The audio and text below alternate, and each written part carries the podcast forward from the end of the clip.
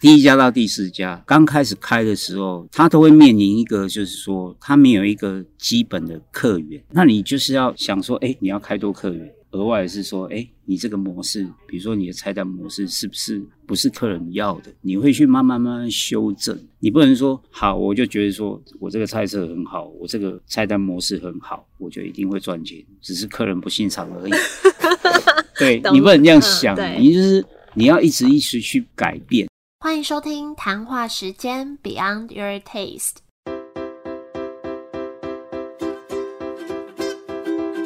我是佩佩，谈话时间是我和 Irene 创立的美食平台，我们将会在这里挖掘美味餐点以外的小巧思与故事。好，今年已经过一半了。那上个月六月的寿司主题，大家都还喜欢吗？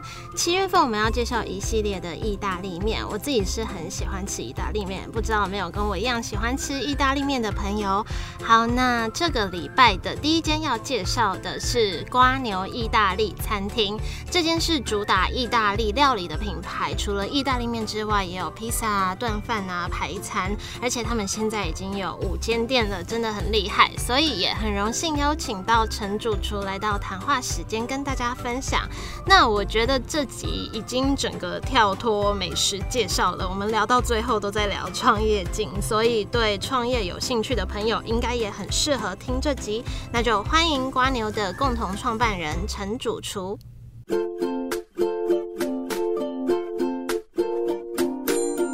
嗨，谈话时间的听众朋友，大家好，我姓陈，是瓜牛意大利餐厅的创始人。所以在那个菜色啊，或是厨房的部分，都是由你都是由我负责。哦，那瓜牛意大利餐厅，它顾名思义就是主要以意大利面为主嘛，但还是想要请你分享一下。主要是在卖什么，或者是你们的意大利面有没有比较特别的地方？我们的概念就是说，我们其实想提供的比较传统的意大利料理，不要太偏向于说现在坊间所谓的那种有点台式或者说日式的那种意大利面。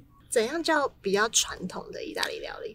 会比较偏向于欧洲人的料理手法，是说在酱汁调配的部分吗？在酱汁调配，还有一些它制作的一些顺序上面，嗯，会比较倾向于说欧洲人他们。在制作料理的方式，那他在选择料理上面的食材也是有关系，对，因为那可能会决定了说这道料理它呈现出来的风味是什么。所以是比如说，像我看到最近很多你说的，有些会融入台式风味的意大利面，就可能什么剥皮辣椒意大利面，其实那没有什么不好，对，就是因为因为大家也想说要创新结合，对，创新结合，然后用台湾的。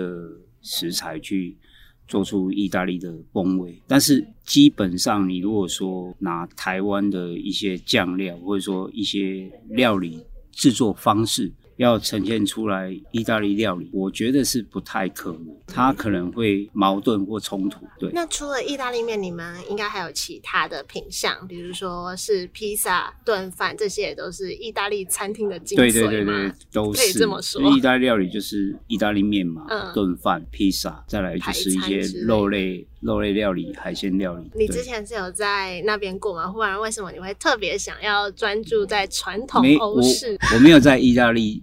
生活过或者说实习过，但是我有去那边旅游过观摩，那一段时间就是让我知道说，哎，其实欧洲人的一些饮食习惯，它跟我们的差异在哪边，还是说他想要传达他们做料理的一个方式，或者说他们的一个观念是什么？就是他们一个生活态度。我觉得意大利人很很有趣，就是说他们把做意大利料理或者说吃意大利料理这个行为变成是一个他们的一个生活方式，也比较符合我们想要的。我自己了，举例说，他一道面，他一定要用什么样的酱汁、什么样的面条，嗯，都是可能就是从他们以前奶奶时代传下来，到他们现在这样子，就是说这个做法。一定要这样做，那他们会觉得说，哎，这样做才是最搭配这道料理最好吃的方式。你的意思说，因为像就我所知，意大利面面条面体它就分很多种，对，那你说特定的面体需要搭配特定的酱汁，对，比如说白酱不可以搭配某些种面，这主持人太厉害了 就可以知道来宾想要传达的意思，因为我不太会讲嘛。他这个就是就是他们他们对于他们料理，其实是因为意大利人很随性，但是你又可以看到他们对料理上面的一些坚持，这个是。蛮吸引我去做意大利菜的一个契机，这样子，他们比较没那么创新，但是你可以吃到很道地、很很传统。很优质的食材，因为他们很强调就是说，意大利料理就是要用很优质的食材去做，就不会乱结合，对，反而可能可以吃出食物原型对的味道。对，这就是他们的意大利菜的一些精髓。精髓。嗯，那你在研发的时候有没有什么小故事可以跟大家分享，或是你在研发哪一道料理特别有什么背景？我我是一直是比较倾向于说到处吃嘛，嗯，然后去寻求一些灵感。借由一些书籍参考他们的一些做法，然后再去结合说自己的想法。有没有哪一道料理是你做出来你觉得自己最骄傲的？太尴尬了，是不是？我觉得都还蛮骄傲的，因为我们开店十五年，有好几道就是从开店那时候就一直留下来。可想而知嘛，你会被留下来，就是因一定是因为它其实是。很受欢迎的，或者说光年的客人很喜欢，所以它不可能被换掉。对对对，它只有一直一直升级，比如说让它变得更风味更好，或者说实在更优质。那我觉得我自己是觉得这个东西是我自己会觉得对我来讲是蛮蛮骄傲在这一块的，因为你要创作出一道料理是可以让客人吃了十几年还是继续来吃，对我来讲我是觉得说。蛮骄傲这个点。嗯，你说的是像海鲜香辣细扁面，对，跟那个松露松板猪细扁面这两个，对对对，还有牛肝菌菇炖饭啊，焗烤田螺也算是，也比较少人有在卖。就是如果平常你去。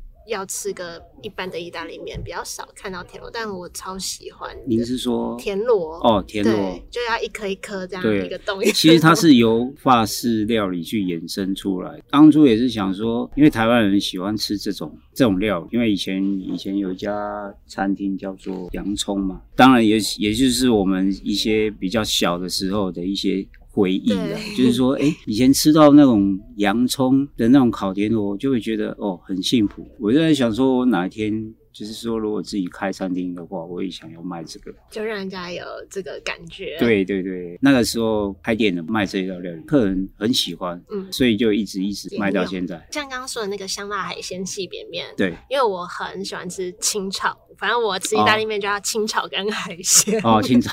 对，所以我看菜单，如果它没有清炒海鲜的品相，我就比较不会进去。清炒就是 A O P 的。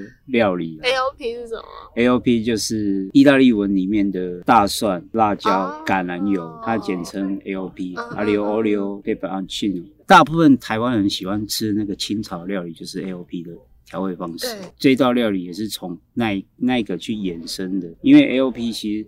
意大利人在做，它很简单，它海鲜什么都不加，它就是橄榄油、蒜头、辣椒，就这样子跟面。那你会推荐第一次去的客人点什么东西？当然是点经典料理，刚刚讲的那两道吗？对啊，烤田螺啊，切实蔬菜烘蛋啊。那是那是什么啊？就是意大利人很喜欢吃烘蛋。它就是会在里面加了很多的 cheese。一些蔬菜，然后去用烘的方式。它算前菜吗？还是算前菜？算前菜。算前菜，跟西班牙的一道马铃薯烘蛋有点像。然后你们也都是有搭配套餐的嘛？就是一人、双人、三人、四人。对啊，所以就因为一套。因为其实你会希望说，刚开始开店的时候也是觉得说，哎，西式的料理应该是，比如说用单点的方式。让客人自己去选他想要什么，但是台湾可能会比较接受，就是说你帮我做一个 set，然后有一个比较优惠的价。那你会觉得像你在制作的意大利面跟其他意大利面餐厅有没有哪个地方是比较不一样的？我们有一个部分我们是蛮坚持，就是说酱汁到高汤到一些食材的处理，我们都是从零到有。你是说像白酱、青酱那种酱汁？那种酱汁，我们也不会叫现成的，嗯，也不会使用一些所谓的鸡精粉啊、嗯、柴鱼粉啊那种调味品，我们都是用高汤，也没有味精。那这样会不会在比如说光制作可能就比较长时间来制作？当然，保存应该也不太好，很忙啊，很辛苦。但真就是因为你一开始就决定你要这么做了，对，那就是我们坚持啊，你不能把这个你自己的一个坚持给丢掉了，嗯，那就会变成说有点四不像。那这样子，所以你们要每天煮那个酱汁，对。那要花多久时间去做那些？其实我们都有排程，就是每天有每天该做的一些酱汁或高汤，会越来越挑战这件事情。因为我们人手现在台湾的餐饮市场很缺人，因为我跟我 partner 都是厨师出身。当某一间店有缺人的时候，我们 我们就是最后一道防线。嗯嗯嗯，对，就可以去帮忙撑过这个没人这个事情。我们进去当然也可以做一些现场一些教育什么的。那至于说花多久时间？去制作这个，其实每天都花蛮蛮长时间在。所以真的不能看说啊，营业时间几点到几点，就是对啊。其实有时候下午我们也还在忙啊。对，虽然说是空班，但是有些时间我们还是还在准备，就只能趁一些餐期空档。嗯，然后去赶快把这些事情给完成。你刚刚说你们这个品牌开十五年了，对。然后你说民生社区这是第一家，民生社区是第一家，然后现在总共五间，对，分别在哪些地方啊？民生东路四段，这是第一家；第二家在东华南路二段，靠近远气；第三家在天母，然后第四家在新店的民权路上，第五家在林口。那你刚刚就是有说，你你们在准备食材的过程都很搞刚复杂，你觉得你怎么在这个品质又在你的商业规模之间取得一个平衡？然后甚至说你这样可以复制开了五间店？哎，其实很难，这个很难。平衡，对啊，因为其实当这个过程，你会觉得有时候某一个 moment，你会觉得说，我们要不要放弃一点，放弃一点点什么？但是后来又觉得说，不行，不行，不能这样。你还是要有自己的你自己的一个信仰，或者说坚持。对，当然每个过程都就是说要展店，我们只能用一些管理方式，让让这件事情它是可以顺利完成的。比如说像制式的一些 SOP，嗯，因为你不可能说这间店做的是这个味道，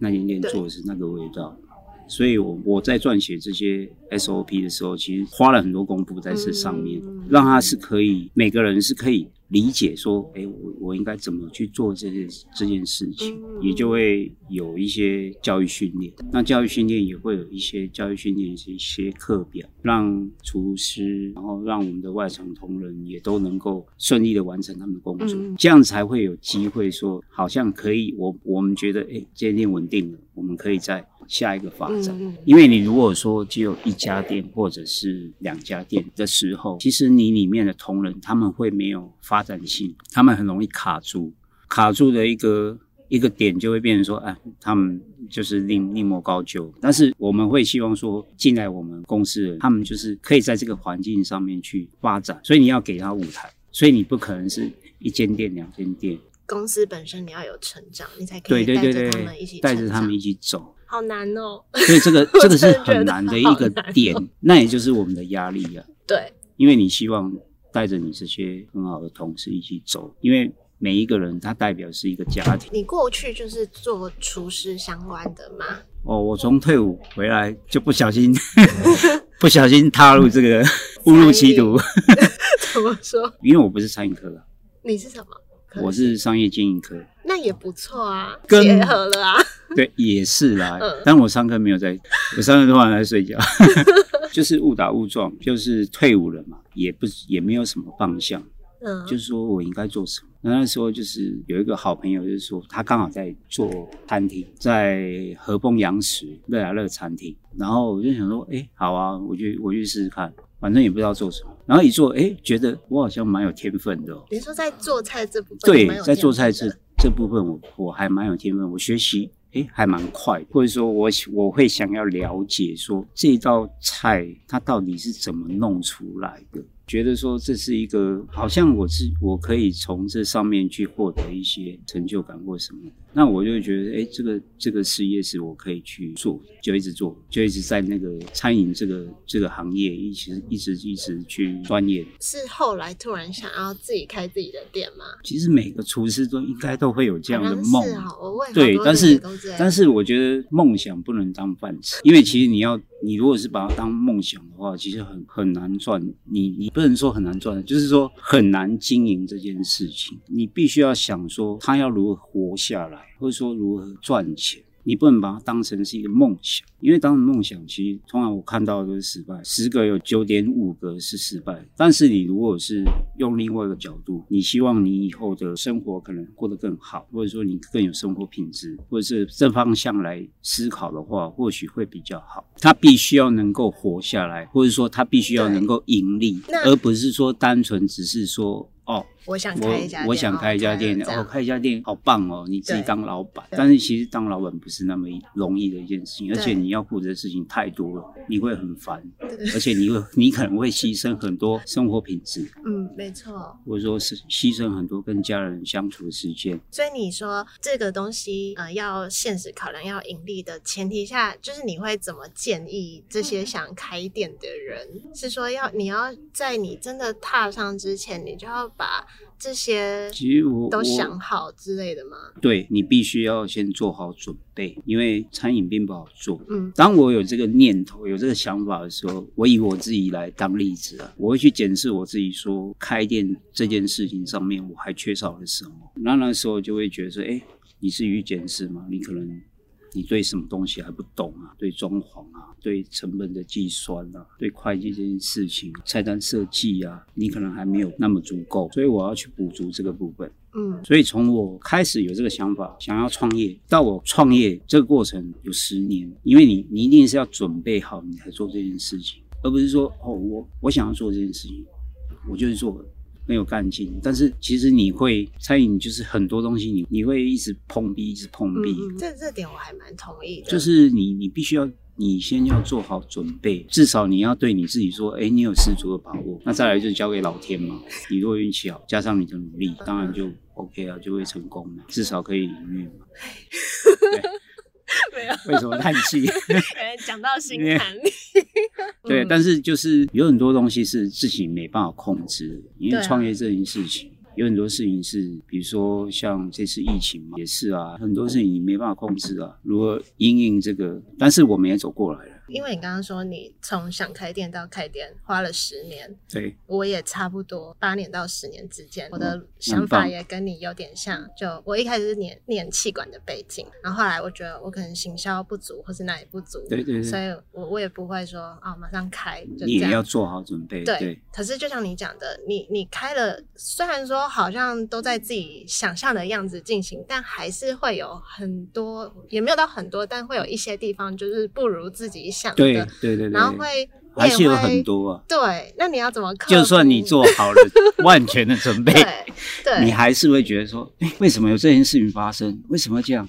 那当下你会觉得说，那你就是会不会没有自己想的那么？当然会有啊，但是你还是硬着头皮，还是要把它解决嘛，因为你已经做了这件事情。你不可能再回头了，所以你就是很重要的一个点，就是你要有解决事情的能力。是，对。那解决事情的能力，就是看每个人的特质啊。就是你面对困境的时候，你是怎么样去应对？这个是我觉得是蛮重要。你不能说一个困境来了就把你打倒。我觉得啦，解决事情的方式永远都有更好的，就是不可能只有一种方式。所以你就需要想说，哎。哪一个方式是最适合我们现在这个时候？好，比如说投资，好，可能人家都会设停损点嘛。对，那像我开店，我还真的没有，我就会觉得我们也没有设停分点，他就是要继续 走下去。对他就是要，不敢想他有一天会。但是设停损点，它是一个蛮正确的一个我们说商业模式。对对对。对啊，你不可能说你赔钱，你还继续让他一直赔。对，当然，但是就是在那之前，真的是要想办法让他活着。对，你一定要让他可以是存活下来。像我们第一家开始到。第五家，第五家先不讲，第一家到第四家，每开的时候，刚开始开的时候，其实他都会面临一个，就是说他没有一个基本的客源，那当然就是营业额不足，赔钱。那这个时候怎么办？那你就是要想说，哎，你要开多客源。额外是说，哎，你这个模式，比如说你的菜单模式是不是不是客人要的？你会去慢慢慢慢修正。你不能说好，我就觉得说我这个菜色很好，我这个菜单模式很好，我就一定会赚钱，只是客人不欣赏而已。对你不能这样想，你就是你要一直一直去改变你的模式，因为你没有足够客源，一定是因为你你的哪些地方你没有做好。那你就是一直改，一直改。我们从第一家店到第五家店就是这样子的一个模式，就是一直一直修正。就你也不能觉得，嗯，开出来就这样的。你其实每个月你都你不能你不能满足于现况，对，就你你必须要一直一直。我觉得这个可以，它可以更好，那我就会。想什么办法让它变更好？那很多事情都是这样，因为客人也在成长。就像你十五年，你那时候的客人，现在跟着现在就也不一样了。对，或是同一批客人，他们要的也不一样。也不一样，没错，没错。因为像我自己，可能以前十年前很喜欢的餐厅，我十年后。再去吃，我就觉得不喜欢了。对，就其实它的味道是一模一样，对，或者说呈现的方式一模一样。对对对对对。对，所以就但是因为你。你的味蕾变丰富了，嗯嗯，你吃过太多好吃的东西，所以你回过头再去吃的时候，你会觉得说，哎，怎么变这个味道？嗯，其实它没有变，但是有某一些人就是他就是要那些回忆的味道，但是大部分客人还是会，因为台北这个地方太多餐饮，那他可以选择的选择性也太多，所以说他不一定要来你的餐厅吃饭，那光这个点你就会觉得说这好难经营。那所以说，你必须要创造出说让客人可以继续来你餐厅用餐的这件事情。你就是要去找出这些你自己跟别人不同的点，一些小地方啊，比较贴心的一些举动啊，外场贴心的举动啊，让客人就是说创造价值。对他想要来，你看，你就是主持人，就是主持人，就是会讲，对，我们就是不会讲话。那个对，就是创造这个价值。那你？觉得就是关于瓜牛这个品牌，有没有什么小秘密是你在其他地方没有分享过的？有一个秘密我从来没有讲，没有公开讲。瓜牛赚的钱，我们通常没有拿拿在自己口袋里，因为我们是白手起家，赚的钱都是筹备下一家，所以我们开到第五家，因为我们公司。不是那种我们我们去借钱来开店，虽然说这个很笨，但是应该要借银行的钱来去用比较比较好。我懂商业模式，因为我也比较是属于等我自己有能力开第二家再开，我也比较不会想要投资啊之类的。因为因为你如果去借钱呢，可能我们一直都是，比如说你有足够的现金流可以去开一家下一家店。我们才去开，我们也不是很快的，就是这是十五年的结果，就稳扎稳打，稳扎稳打，我们没有失败的机会。当一家店稳定的时候，你开一家店，你必须要去经营它，它不可能是短时间说哦一开。一炮而红，那通常那一种都是很泡沫，但是我们是要永续，每开一家店，我们就是要去花时间去经营它，嗯，可能两年，可能三年，你才有机会再开下一家，包含一些人员的一些培育，对，这样体质也比较健康。对你不会说哦，你找进来的人都没有经过训练，嗯，就开了，你就是要这样慢慢的、慢慢的。体质才会比较健全，然后，所以我说我们的我们没有分享过的秘密，就是说我们身上都不会有钱，都在公司里面。这这跟你们的命名瓜牛有关系吗？命名瓜牛其实慢慢走，其实哎，你这样讲有慢慢走有道理，但是终点那是那是我们的一个跟我们的厨艺生涯有关系嘛？跟什么？就是职职涯有关系嘛？当然，第一个是说取瓜牛这个名字，就觉得说这个很好记啊，餐厅就。就是不要取那种名字，然后让人家很难记得。我就要让客人很容易记得这件事，所以我取瓜牛，因为我们也取过上百个名字，然后去从这个里面去挑，就觉得说瓜牛最好。然后第二个是说，如你所讲的，就是会有代表着一个我们一步一步往上爬那种跟瓜牛的那种精神。后来觉得说瓜牛这个名字取得真好，因为意大利啊有一个慢食协会啊，它的 logo 就是瓜牛，那意大利人很。重视这个慢食协会这个概念，慢食文化。因为一九八几年的时候，麦当劳要进去意大利，意大利是很反抗这这东西，因为素食跟慢食这个概念是不一样。他们就是因为他们麦当劳进去，所以说有一些人就是对，就是有一一群人就是创了这个慢食协会，他就是强调公平、干净、优质，有点讲远，对。不会，我觉得还蛮蛮有意思。然后，然后你就会觉得，哎，哦，原来瓜牛这个也是代表的，也代表的这个意思，就是说慢食这个文化。慢食不是说我慢慢的进食。而是说，你在这个取得食物的时候，你是不是取得一些优质的一些食物，是真的遵照这个古法去做的？因为意大利很多东西，它不会用很快速的方式去，比如说我们种植一个植物，你可以用快速生长剂让它赶快产出大量，是这个概念。我们就觉得，哎，取光了这个名字很好，所以就就也都这三种对对对对，所以我觉得取光了让我觉得，哎。取对了，对，取对这个名字好。你最后可不可以可以再用三个关键词来形容一下这个品牌？一是公平，二是干净优质，三是永续。公平是什么意思？公平就是经营者跟客人他都可以获得相同的一个价值，我们也不会多赚客人的钱。那客人也不会来这边吃到，嗯，就是不如预期、不如预期的一些料理这样子。对，我觉得这是。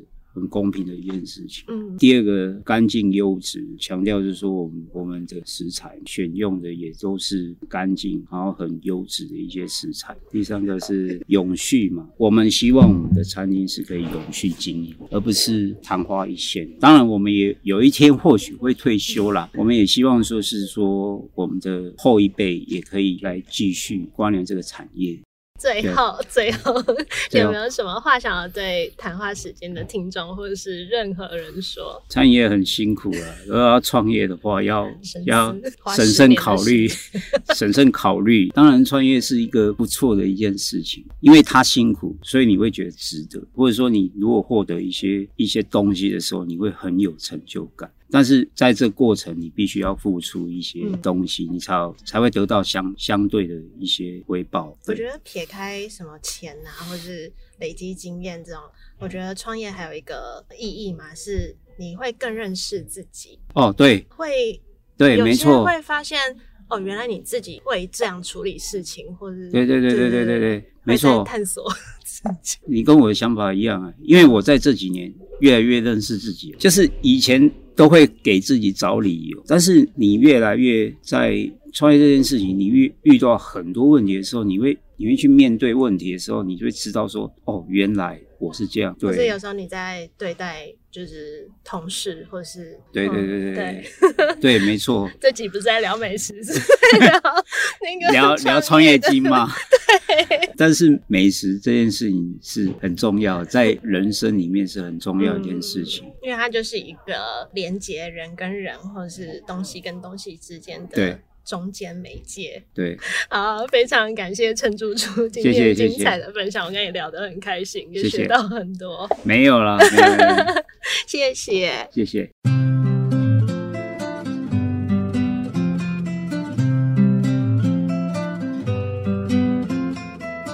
谢谢陈主厨的分享，我很喜欢他们的理念，把意大利灵魂重现在他的餐厅上。